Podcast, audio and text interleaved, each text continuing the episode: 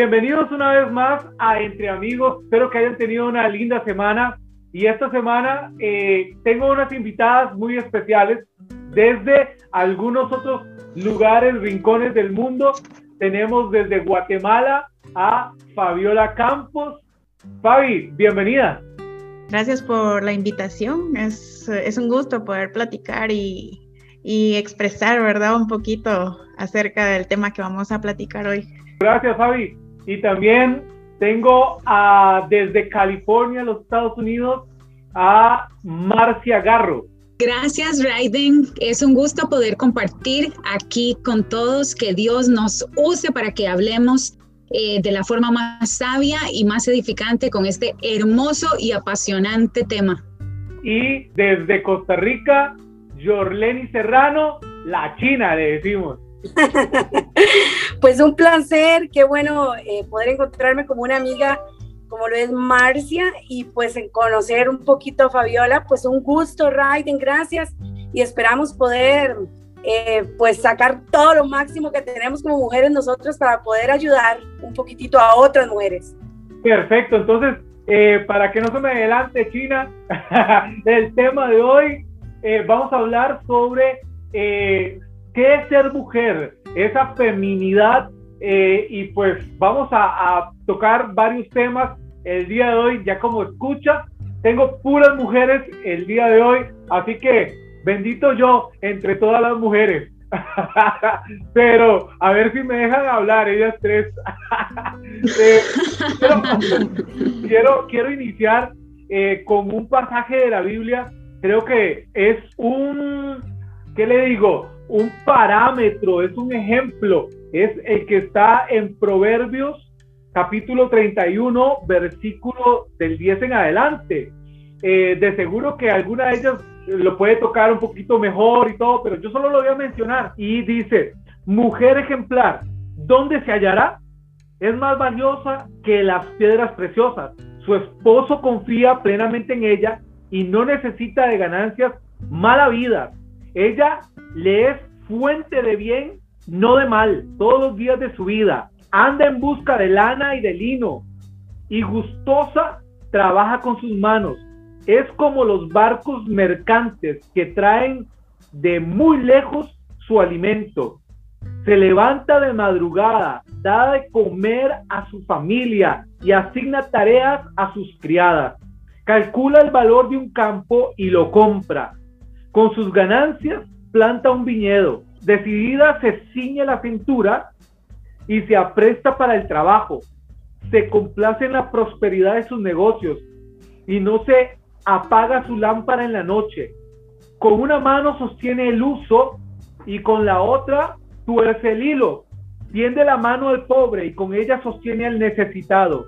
Si nieva, no tiene de qué preocuparse de su familia, pues todos están bien abrigados. Las colchas las cose ella misma y se viste de púrpura y lino fino. Su esposo es respetado en la comunidad, ocupa un puesto entre las autoridades del lugar, confecciona ropa de lino y la vende, provee cinturones a los comerciantes, se reviste de fuerza y dignidad y afronta segura el porvenir. Cuando habla, lo hace con sabiduría. Cuando instruye, lo hace con amor. Está atenta a la marcha de su hogar y el pan que come no es fruto del ocio. Sus hijos se levantan y la felicitan. También su esposo la alaba. Muchas mujeres han realizado proezas, pero tú la supera a todas. Engañoso es el encanto y pasajera la belleza. La mujer que teme al Señor es digna de alabanza, sean reconocidos sus logros y públicamente alabadas sus obras.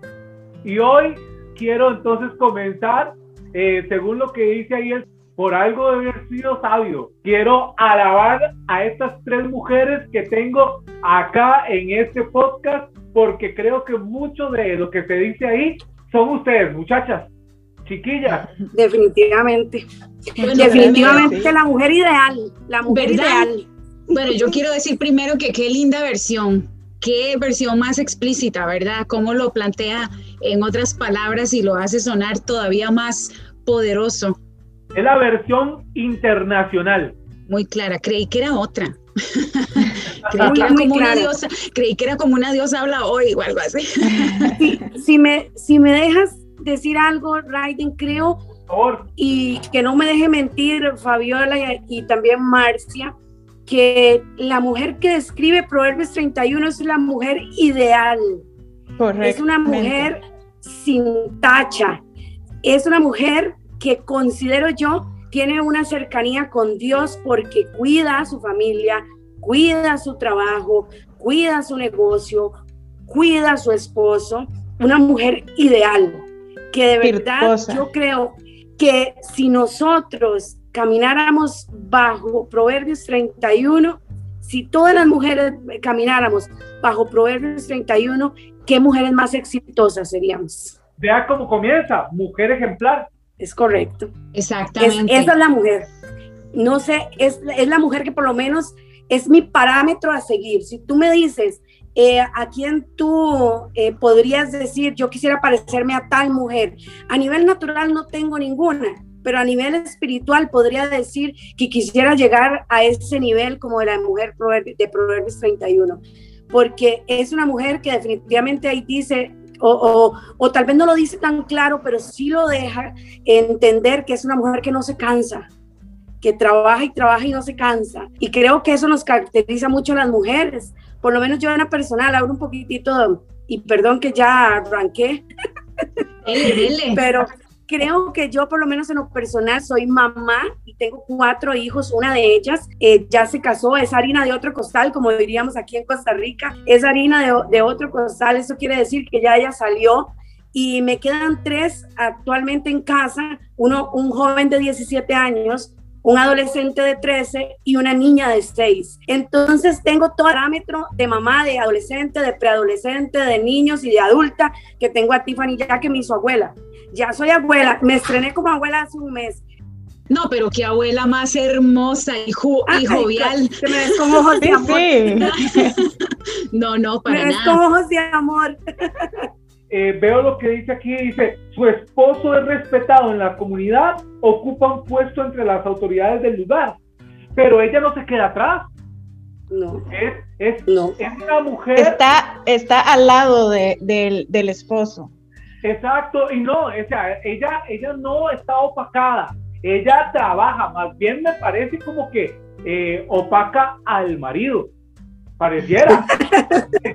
¿Será? Diré? Que se levanta, cose, hace, eh, es, es emprendedora. O sea, yo lo que veo ahí. A mí me, me ministra mucho, bueno, agarrándome de lo que decía Lenny vemos en este pasaje un ideal y con esto es importante que tengamos presente que esto es un parámetro a seguir. Cuando yo leo este pasaje yo me siento muy chiquitita porque yo digo, wow, eh, esto lo tengo, esto no lo tengo, esto lo tengo, esto no lo tengo, ¿verdad? Entonces veo este pasaje como una inspiración. Hay algo que me llama la atención de este pasaje y es que es eh, escrito, es visto, es hablado por un hombre. Él está describiendo ahí a esta persona, a esta mujer, y está detallando eh, todo aquello que merece ser alabado, así como concluye, ¿verdad? Así como va concluyendo el pasaje. Está detallando todo aquello que merece alabanza. Es la, la vista de, de, un hombre de esa perspectiva. De hecho, que, que, los escritos o los estudios dicen, ¿verdad? Que es un consejo también a la juventud, a los hombres, a buscar este tipo de, de mujer. Ahora, pero desde nuestra perspectiva, nosotros vemos aquello y decimos, ok, estaré yo en, ese, en esos parámetros, ¿verdad? Estaré yo cumpliendo todos esos requisitos. Mi observación aquí es tranquilidad total. Hagamos una lista, ¿verdad? Veámoslo, llevémoslo a la forma práctica. Hagamos una lista y digamos, de qué, eh, de esto, qué tengo yo, qué me falta en camino a qué, hacia dónde voy y qué quiero adquirir. Yo lo veo más como este tipo de tablas donde usted va poniendo y se va enumerando y va haciendo un test, ¿verdad? Para lograr alcanzar, para hacer ajustes en su personalidad. Y también me identifico muchísimo con Jorlene y no sé todavía el caso de Fabiola, pero, pero definitivamente como mamás, como esposas, el rol que tenemos de, de ser, bueno, en nuestro caso, no sé qué tipo de personas van a escuchar este, este tema, ¿verdad? Esta conversación, pero en nuestro caso, cómo somos, digamos, eh, pastoras, cómo ayudamos espiritualmente, lo podríamos decir cómo tenemos este, esta influencia en la comunidad. Como influyentes en la comunidad tenemos muchísimo, muchísimo que hacer, muchísimo de qué pensar. Yo diría que sí, somos una máquina. Nuestro cerebro está 24/7 funcionando, funcionando. ¿Cierto, Fabiola? Cierto, cierto, cierto. Estoy completamente de acuerdo contigo y para mí también este pasaje es muy inspirador, de hecho, porque tal y como tú lo dices, es tomar em, ese, ese listado de todas las cualidades que se describen ahí y, ver y aplicarlo, tratar de aplicarlo en cada uno de los ámbitos que al final nosotras nos desarrollamos, porque bueno, ustedes, eh, yo, a diferencia de ustedes, no soy todavía mamá, pero eh, tengo mi hermanita y, y yo quiero ser un ejemplo para ella, ¿verdad? Entonces, tal y como ustedes lo dicen, uno tiene que perseverar, luchar, eh, tratar de dar lo mejor en sí, porque este paso por la tierra al final solo es un, previo. Pero permítame un momento, Fabi, eh, usted como eh, mujer profesional está ahí trabajando y todo, yo sé que Marcia y China también lo hacen y todas las que eh, y trabajan hasta mucho más y todas las que nos están escuchando también son mujeres trabajadoras, pero en este caso usted de su parte, digamos, como profesional, ah, sé que el pasaje que como comenzamos fue como poner el listón muy alto, ¿verdad? Proverbios 31, una mujer ejemplar, una mujer a seguir, usa un modelo, ¿verdad? O sea, la necesidad de esos modelos cómo se necesitan en la sociedad, en la familia, etcétera, etcétera. Más sin embargo, eh, por ejemplo, en la empresa, eh, usted decía, quiero ser uh, un ejemplo para mi hermanita. Ah, esa, hermanita por cariño, porque es mucho más alta que yo. Pero bueno, yo, yo quiero decirles, mire, por ejemplo, estaba viendo una frase que decía, de Rita Levin Montanelli y decía, las mujeres que han cambiado el mundo no han necesitado nunca mostrar otra cosa que su inteligencia. Y desde su punto eh, bueno, en mi caso, en mi caso profesionalmente, yo eh, en todas mis experiencias laborales anteriores siempre trabajé eh, principalmente con hombres, casi siempre fui yo la única mujer. Entonces tenía que siempre dar y, ser mucho mejor que, bueno, de, una forma u otra, demostrar que no por ser, no, no, me, no me van a, menospreciar o me van a apartar solo por ser mujer. Entonces eso lo impulsa a uno a dar lo mejor de sí, a tratar de hacer lo correcto siempre y ese camino lo lleva a uno al, éxito, porque esa es una recompensa que uno tiene eh, al final en el que todos los esfuerzos que se hacen día con día, por muy pequeños que sean, siempre van a tener su fruto. Y eso me ha llevado, gracias a, Dios, a, tener un, un, buen lugar dentro de mi, de mi trabajo. Pero perdón que, que te interrumpa un poquito más ahí. ¿Son las oportunidades iguales entre hombres y mujeres? Sabemos que no. No, en la mayoría no. Ok, pero entre las mismas mujeres son iguales. Eh, a veces sí y a veces no, pero siempre va a ser un poco más difícil, em, creo, entre, entre hombre y mujer, porque siempre como que em, exigen más y que se sacrifique un poco más cuando es mujer. a diferencia de un hombre. Uno tiene que esforzarse un poco más. Pero el pago no es, no es igual, ¿verdad? ¿O es igual? No, y muchas veces eh, lo que sucede es de que si es, por ejemplo, laboralmente, si es un, un puesto un poco más directivo o estratégico, regularmente siempre eh, e-, eligen más que todo a los hombres, porque a, a una mujer em, creo que una de las cosas que muchas veces no digo que sea todos los casos, pero nosotros como mujeres siempre tenemos como prioridad a nuestras familias. Eh, en este caso a los hijos, al esposo, y muchas veces esas cuestiones como que hacen que los jefes o las personas que deciden digan, no, no, bueno, es que ella tiene familia, entonces eh, mejor optemos por un hombre o optemos por otra, otra persona que, que, no va a tener este impedimento. Y al final eso mm, no debería de mm. ser un impedimento, porque de hecho eso es algo que motiva mucho más a una mujer a que quiera eh, salir adelante. Las diferencias entre una mujer en la zona rural y en la ciudad son iguales. Em, no, hay mucho, mucha menos oportunidad para las personas eh, que son de áreas rurales, em, principalmente eh, por, eh, bueno, en este, en este lugar de acá, ¿verdad? Es porque existe todavía mucho, no sé, machismo en cuanto a, por ejemplo, que una mujer quisiera, tal vez ya no es tanto, pero, pero sí todavía existen casos, no, no dejan, sean padres o esposos o, o algo que, que, la mujer estudie y, y, quiera superarse para poder tener esa clase de oportunidades. Entonces, eh, creo que sí, sí todavía existe una bastante cantidad de personas que en, el área rural se ven limitadas a esto. Bueno, si nos enfocamos un poquitito a la mujer virtuosa que tocamos hace un momento, yo calculo que la mujer que describe la Biblia en Proverbios 31 es una mujer de un lugar rural, porque dice que ella este, eh, cose, que ella va a ver los barcos, que, o sea, es un lugar que no es ciudad, eso, eso, ahí, me queda, ahí me queda un poquito claro que en ese momento la mujer virtuosa tenía trabajo en una zona rural. A la actualidad, las mujeres que viven, pongámosle aquí eh, campo, a lotico, en el campo, mm, son mujeres que más bien buscan hacia la ciudad porque allá no tienen eh, trabajo, allá se dedican 100% a casa, son mujeres que se levantan temprano a freír sus, sus tortillas, a hacer tortillas con queso, o sea, y, y en la ciudad vienen a otro estilo de vida acelerado este, corre para allá que te deja el bus, eh, vas a tu trabajo y tienes que llegar puntual, o sea, es, muy diferente. Eh, es el estar aquí, por lo menos en,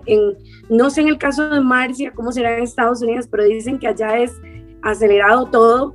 Aquí ha venido extranjeros, como por ejemplo mexicanos, y dicen, es que en Costa Rica ir a la ciudad es como andar en cámara lenta ellos lo ven como andar en cámara lenta y uno lo ve aquí acelerado, ¿verdad? Pero es por, los, por las megaciudades de donde son, ¿verdad? Entonces, eh, eh, hablando un poquitito de nosotros como mujeres en la ciudad, eh, sí tenemos un trajín diario. Eh, por lo menos hablo a nivel personal. Yo me levanto muy temprano a llevar a mis hijos a la escuela, regreso a hacer desayuno, mi esposo se va a trabajar, me quedo haciendo los quehaceres. Cuando me doy cuenta ya son las dos, otra vez tengo que ir a recoger a mi hija. A, dedico las tardes a la iglesia, las noches en la iglesia. Como decía Marcia, en el caso de nosotras dos, eh, somos pastoras, dirigimos eh, una congregación con nuestros esposos. Entonces, aparte de nuestra familia, tenemos otras responsabilidades de poder ayudar a otras familias. Entonces nuestro trabajo se nos duplica. En el caso tal vez de Fabi, que es mujer que dice no tiene hijos, pero es profesional y trabaja, también tiene sus quehaceres y de otras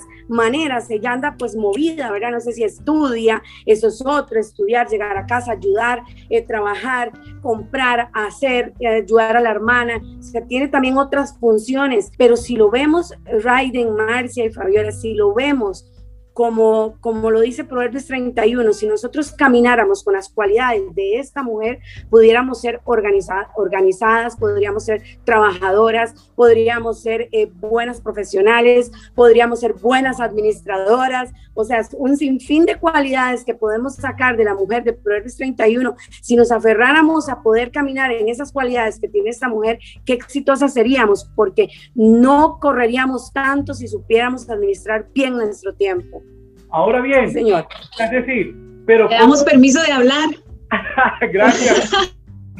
pero, ¿cómo enfrentar el acoso? Es decir, ustedes como pastoras, de seguro han tenido que aconsejar mujeres eh, de violencia que, han tenido, digamos, como violencia, ah, violencia doméstica, violencia en sus trabajos, el acoso. Eh, que se le han violentado sus derechos y algunas optan por alguna, ya dice, ah, que qué pereza ser mujer, la mujer es, pisoteada, la mujer esto, y menosprecian el ser mujer y, y, estamos viendo completamente lo contrario, pero es una utopía, no es verdad eso, eh, eh, está solo escrito en la Biblia, eh, o cómo lograr eso, es decir, ¿tienen algún caso, les han pasado en alguna consejería, sin mencionar nombres, por supuesto, ni nada de esto, pero cómo,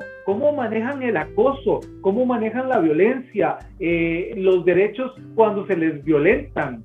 Personalmente, Raiden, yo eh, juntamente con mi esposo, eh, para nosotros es muy importante eh, conocer bastante las leyes del lugar donde estamos, porque si bien es cierto, eso es, eso es orden, es parte de lo que forma parte de la ciudadanía. Entonces yo aconsejo según el caso bíblicamente, pero nunca cuando se trata de acosos, de abusos eh, y de este tipo de temática, nunca voy a excluir las leyes. Yo siempre voy a recomendar a las familias buscar asesoría en esa área y si tengo los contactos de una vez los redirecciono. ¿Por qué? Porque eh, estamos hablando de otro, de otro nivel ¿verdad? De, de, problemas, no tiene que ver con un problema solamente espiritual. Nosotros vamos a ayudar a la persona a sanar, vamos a ayudar a la persona a reanimarse, vamos a llevar a las personas a, a quererse, a cuidarse y todos esos detalles, pero eh, las, las leyes son fundamentales para ejercer sobre nosotras esos derechos. Así es que personalmente como mujer, como pastora, como líder, yo considero que trabajamos de la mano completamente. Sí, hay que conocer, hay que indagar, hay que informarse. Y en estos tiempos, ¿verdad? En estos tiempos, para mí hay situaciones que parecen a veces un poco extremistas, ¿verdad? Que ahora más bien todo es acoso. Si te vuelven a ver, te están acosando. Entonces yo pienso que también uno tiene que, que estudiar bien, bien el caso. Obviamente cuando ya hay este pruebas más contundentes eh, sobre los detalles, entonces hay que aplicar esto. Tenemos que ser guías, líderes espirituales, pero, pero sabios en el sentido de es todo es un complemento. Así es. Por lo menos acá en Costa Rica, no sé, eh, como vuelvo a repetir, creo Fabiola dijo está en Guatemala, eh, Marcia en Estados Unidos, por lo menos aquí en Costa Rica se ha levantado un movimiento eh, femenino increíble, que a veces, como dice Marcia, más bien como que ah, se pasan. Y uno a veces tiene que decirle, Señor, dame discernimiento para saber si realmente está siendo la mujer abusada, si la mujer realmente la están humillando, y porque de verdad que yo a veces digo, Dios, a veces nosotras como mujeres en la parte emocional somos muy fáciles de influenciar, muy, muy fácil. Entonces, de ahí es donde uno como, como por lo menos guía espiritual, de ahí es donde uno se debe agarrar y decirle, tú tienes que confiar completamente en Dios. Si estás pasando una situación, te podemos ayudar, instruir, motivar, orar por ti, restaurarte, pero hasta cierto punto uno en el nivel espiritual llega, porque si ya hay algo de algún abuso sexual o, golpes, violencias, ya es uno tiene que ir a los lugares eh, como decía Marcia, por lo menos aquí en Costa Rica hay muchísima ayuda a la mujer, pero es muchísima. Ahora hasta los, hasta los niños, ahora llaman al pan y mi papá me golpeó y ya lo meten uno en la cárcel solo por un golpe que le dio al hijo y no, no, no indagan qué, qué exactamente fue lo que sucedió. Entonces, y así está pasando ahora con las mujeres. Yo pienso que nosotras como guías espirituales, en mi caso, yo siempre oro para que Dios guarde su corazón, porque el corazón de la mujer, como les vuelvo a decir, es muy fácil de influenciar y hasta es muy fácil de golpear verbalmente hablando, porque somos emoción, somos muy emocionales, las mujeres suena feo, no, no voy a decir emocionalistas, pero sí tenemos, sí somos más sensibles.